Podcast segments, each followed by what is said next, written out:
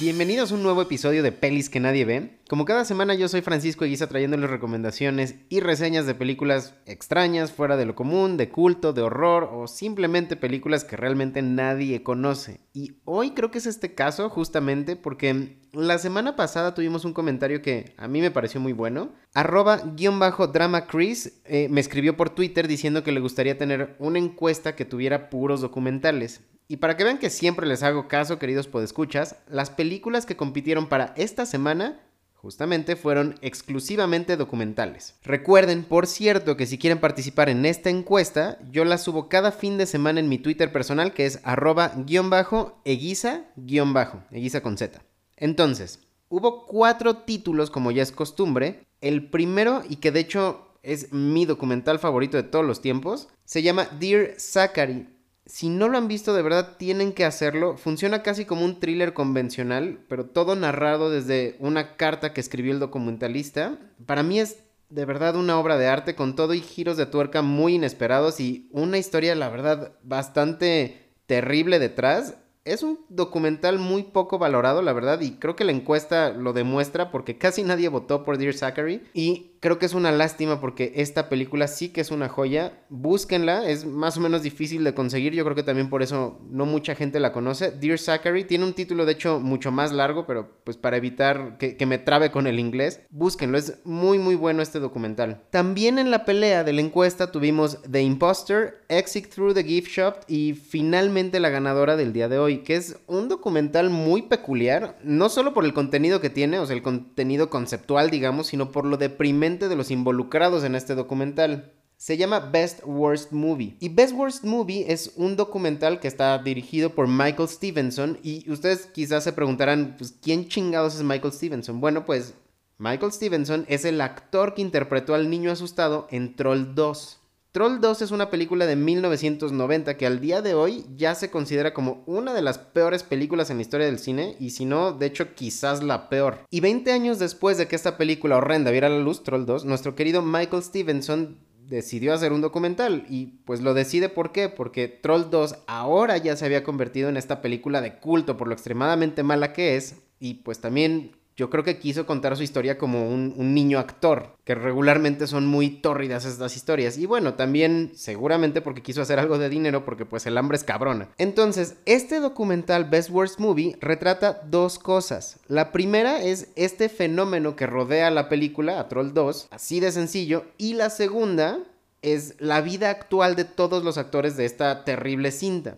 Y déjenme decirles que es una gozada ver este documental. Va desde lo incómodo a lo chistoso y a lo súper triste y a lo deprimente en solo cuestión de escenas. Y desde ya les digo, si no lo han visto, si no lo conocen, búsquenlo. Es la verdad difícil de encontrar, igual que Dear Zachary, pero creo que vale muchísimo la pena y les voy a contar un poquito de por qué. Este documental empieza en una nota bastante positiva, eh, la más positiva de hecho de todo el documental, y aquí nos muestran primero a un dentista en un pequeño pueblo de Estados Unidos que está atendiendo aquí a, sus clientes todos felices, ya saben, con caries, con mal aliento, lo, lo normal. Y en la siguiente secuencia ya descubrimos que este amable servidor médico es nada más y nada menos que el protagonista original de Troll 2 el héroe, el papá de la película. Este güey, este dentista, se llama George Hardy y después de haber participado en la peor película de la historia, pues el güey básicamente evolucionó, siguió adelante y se dio cuenta que su vocación como actor, pues era una muy mala jugada del destino, porque pues el güey era pésimo actor y, también pésimo tomador de decisiones. O sea, ¿quién decide actuar en Troll 2 sabiendo de qué va? Además, en esta misma nota positiva, el mismo George Hardy iba por el mundo siendo dentista, claro, sin saber que su película era considerada de culto.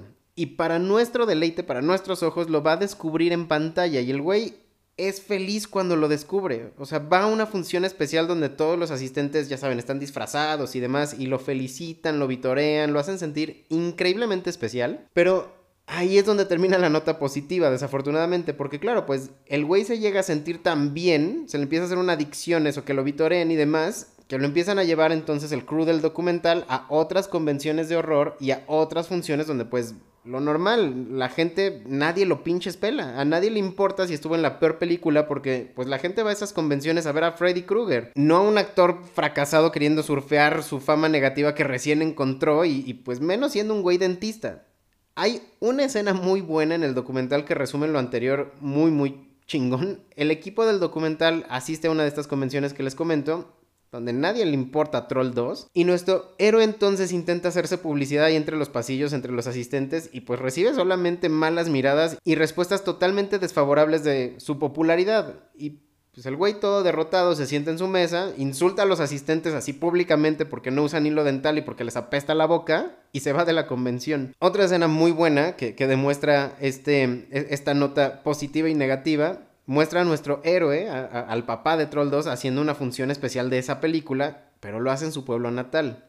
Y entonces, claro, asisten sus tías, sus pacientes, las abuelitas del pueblo y pues no logra vender ni una sola pinche playera y deprimido dice que no volverá al mundo de la farándula nunca más. Que resulta que esto fue una promesa falsa porque después de, de esto hizo creo que otras tres películas de troll. Ahí ya lo busqué en IMDB y el güey sigue haciendo películas malas, o sea, sigue tomando súper malas decisiones, ya ni modo, ya allá él. Y esto es solamente un personaje. De hecho, creo que este personaje es el más coherente y el más positivo y el más buen pedo de todo el documental. Porque cuando ya nos empiezan a presentar al director de la película o a la mamá de Troll 2, puta, ahí sí se convierte en un festival de vergüenza ajena horrible. Ni siquiera es chistoso, es muy feo. Resulta, por ejemplo, que la mamá, que es una actriz que se llama Margot Prey, Después de hacer esta peor película en la historia Troll 2, sí que trató de mantenerse en el mundo de la actuación con cero resultados positivos. Y cero es literalmente cero. O sea, la mujer no volvió a actuar nunca más. Entonces, la señora naturalmente se volvió loca. O al menos eso nos muestran en el, en el documental. Vaya, porque el crew del documental va en búsqueda de Margot Prey, de esta actriz,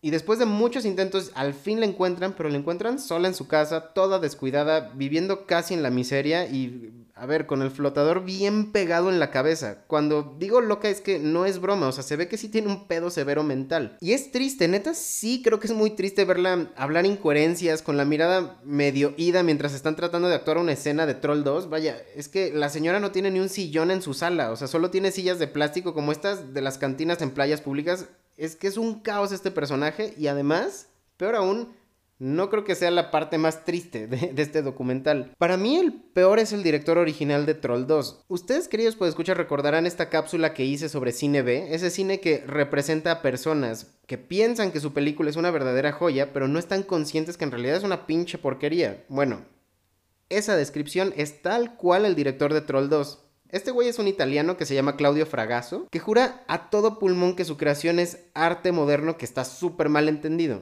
Literalmente dice que Troll es una joya de cine, pero no por ser de culto, sino por su calidad cinematográfica y por su gran entrega técnica y estética. O sea, este güey no es que esté loco. A diferencia de la mamá de Troll 2, este director vive en un mundo donde el cine que él dirige está siendo totalmente vanagloriado por las mentes más brillantes de la industria, o sea, sus amigos, literal. Y peor aún, el güey termina totalmente asqueado y se la pasa insultando a sus fans porque le empiezan a aplaudir su película mala. Claro, porque para este güey son unos pendejos porque como madres le van a decir que Troll 2 es basura, aun si le están diciendo que es buena basura y que es basura de calidad, digamos, para Claudio Fragaso o Fragoso como se diga, simple y sencillamente no lo es, es arte, no es basura, es arte y en una función especial, en una escena del documental, el güey se para al público y les dice, ustedes son unos idiotas que no entienden mi película. Se enoja y también se va. O sea, este cabrón en serio es un pinche mamón y siento que es la nota más culera del documental sin duda porque, a ver, la mamá de menos está haciendo el intento y, y, pues realmente sí tiene algún tipo de enfermedad mental. Y este güey es un pinche payaso y ya. Y así el documental Best Worst Movie se la va pasando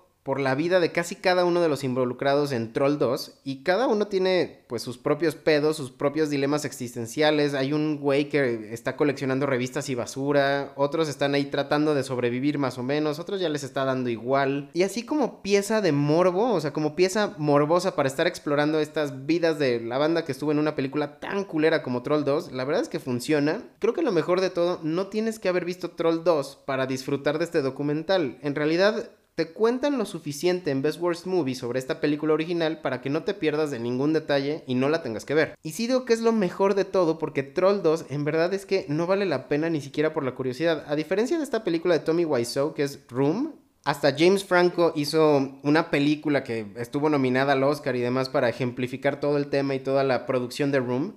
Pero esta película de Room al menos tiene algo de valor cómico.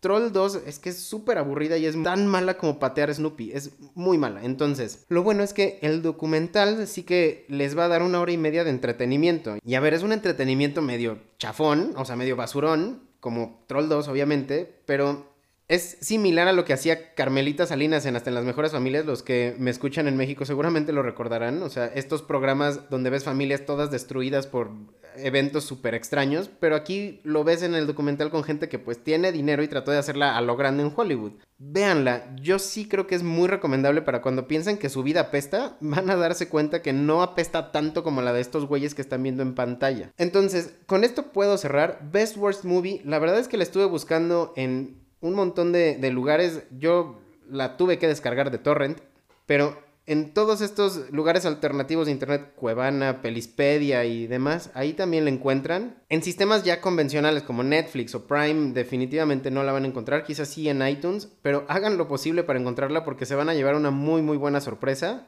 Best Worst Movie, de verdad, se la van a pasar increíble. Recuerden que pueden seguir al podcast en Instagram, en Twitter como pelis que nadie ve. Eh, me pueden seguir a mí en mi Twitter personal como arroba guion bajo guion bajo. Ahí es donde pongo las encuestas. Como pueden ver, sí presto atención en todo lo que ustedes están pidiendo. Así que sigan mandándome sus recomendaciones, los títulos que quieren que, que pongamos a competir en las encuestas.